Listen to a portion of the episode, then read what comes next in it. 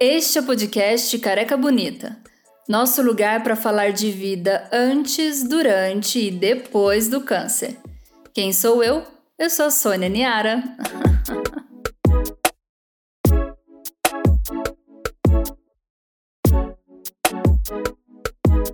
Olá! A gente chegou finalmente no nosso oitavo e penúltimo episódio da primeira temporada.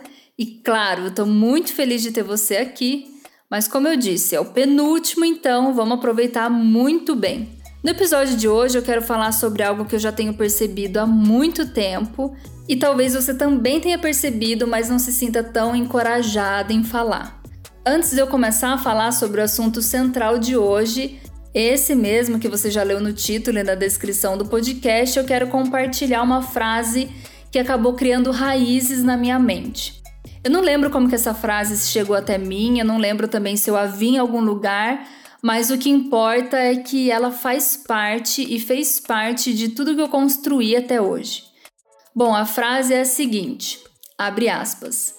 Menos competição e mais colaboração. Fecha aspas. Essa frase ela gerou para mim um sentimento praticamente assim de eureka porque quando eu ouvi pela primeira vez, eu entendi que era esse o caminho que eu queria seguir. E foi exatamente isso que eu fiz, sabe?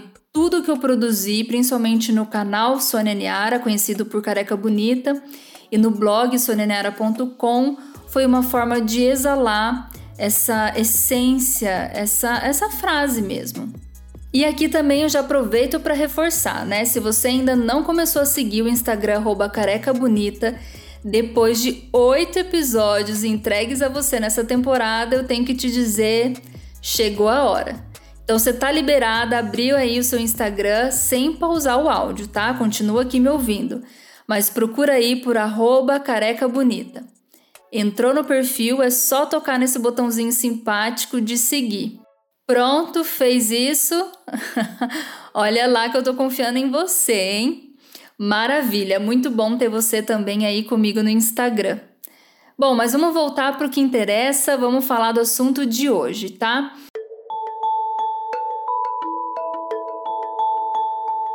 Para você entender por que, que eu comecei o podcast de hoje citando essa frase, eu quero contar um pouquinho de quando nasceu o meu blog. Lá atrás, em 2014, quando eu fiz o transplante de medula óssea, eu tive que ficar praticamente 200 dias dentro de casa, em isolamento, sim. Em isolamento, algo que a gente tem experimentado nos dias de hoje. Só que eu estava nessa fase de desbravar o universo chamado câncer. Na verdade, um pouquinho antes de eu começar o meu próprio blog, eu já tinha fuçado um pouco no YouTube, até para ver se eu achava vídeos algo relacionado à questão da autoestima da mulher em fase de quimioterapia. Foi aí que eu achei os vídeos da Heloísa Orsolini. Sabe, ela era jovem, modelo, professora de yoga e tinha o mesmo diagnóstico que eu tinha: linfoma. Pronto, foi motivo suficiente para eu começar a seguir tudo o que ela postava e pesquisar um pouco também sobre como ela enfrentou o câncer. Ela estava sempre linda, sorridente, transmitindo esperança nesse mundo oncológico. Logo em seguida foi que eu achei o blog da Maria Clara Calil. Pronto novamente.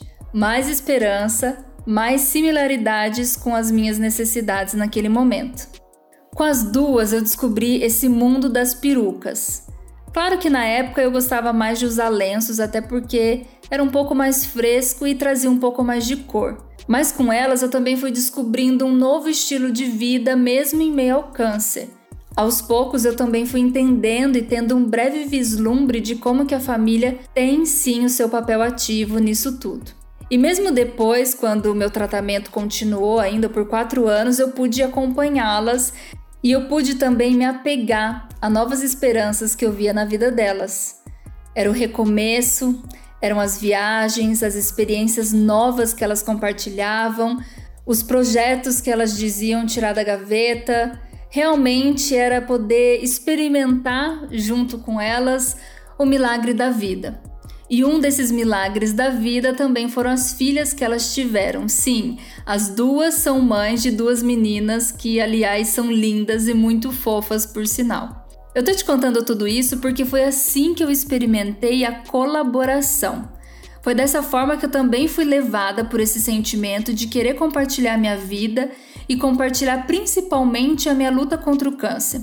Porque na verdade eu sabia com fé em Deus que uma hora ou outra tudo isso acabaria. Então a minha história ela ia ser mais uma em meio a tantas inspirações. Isso tudo aconteceu quando éramos poucas, éramos raras, vamos dizer assim. Falar de câncer e ainda mostrar a vida de uma jovem com câncer era algo raro, era distante e posso dizer também que era um tabu.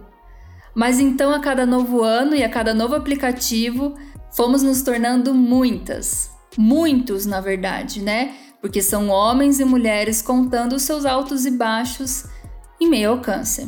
Isso foi algo incrível. Eu pude assistir e ser testemunha de uma rede forte que começou a ser construída.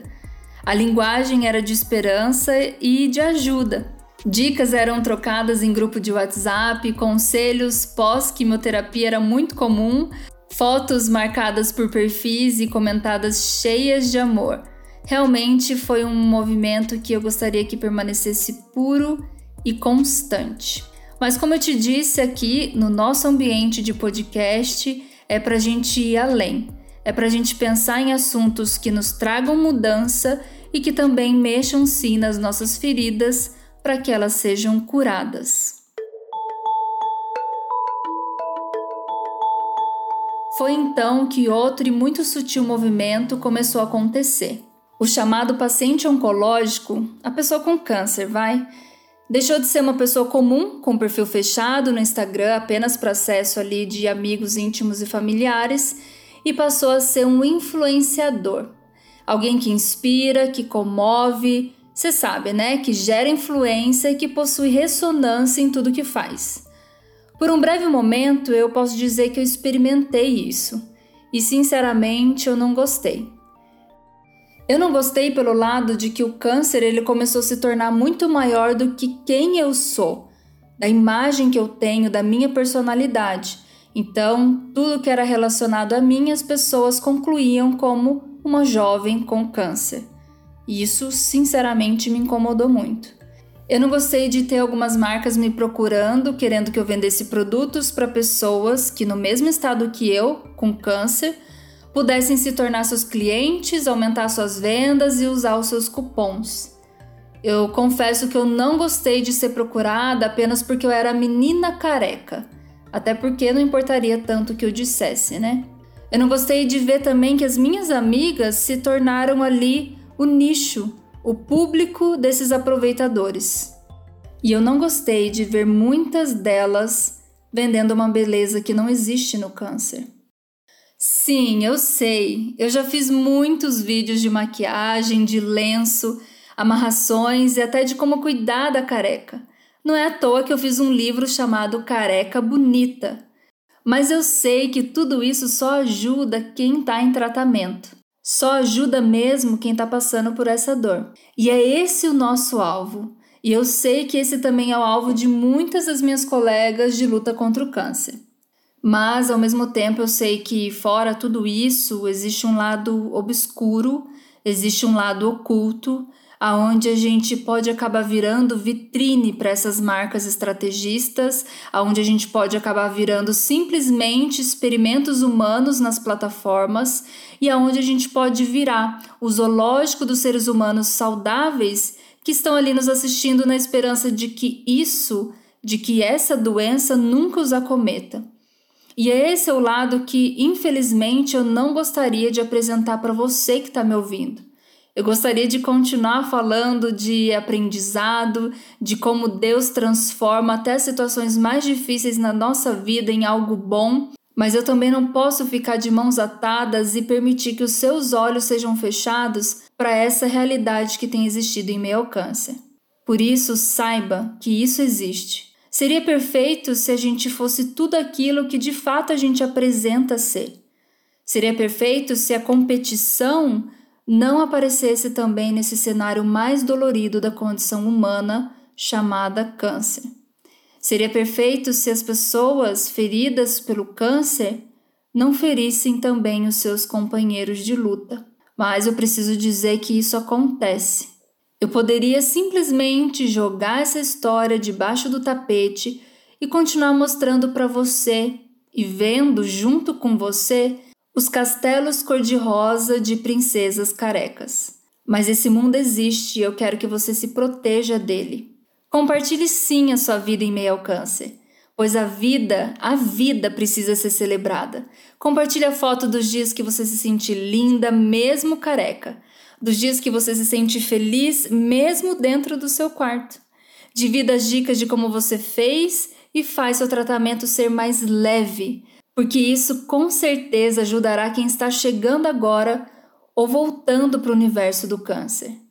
Eu posso dizer que eu sou uma grande experiência de que a informação salva, de que a informação ajuda e de que a informação, sim, motiva muitas pessoas. Mas sabe, coloque limites para você mesma. Só você sabe quando você posta uma foto esperando likes ou comentários de linda, maravilhosa ou quando você de fato posta na esperança de receber um direct escrito. Muito obrigada, seu post mudou meu dia e a minha perspectiva de vida. Nós sabemos e como sabemos muito bem a intenção do nosso coração. Nós sabemos que não somos produtos e nem vitrines. Na verdade, a gente é filha amada de Deus. Filha que Ele quer preservar, que Ele quer cuidar. Se preciso, Ele quer até esconder no colo dele para poder curar você e depois sim mostrar o que ele fez na sua vida. Nós somos filhas que servirão de testemunho e de força para muitas outras. Muitas vezes, ouve só, sem nem precisar falar. Então, minha querida, seja você nas redes sociais, seja a pessoa não influenciadora, seja a pessoa real mesmo, não um produto do meio. Faça porque você ama e não porque te pagaram. Seja colaboradora e não competidora, porque é isso, exatamente isso que fará toda a diferença nos caminhos que você vai trilhar.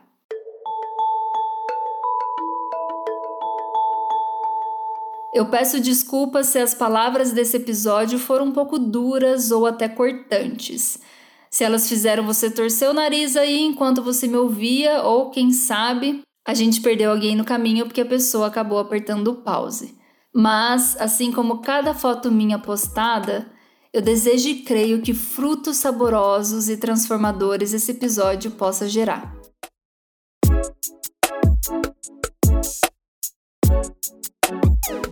Ei, lembrou de alguém ouvir esse episódio? Então toque no botão de compartilhar.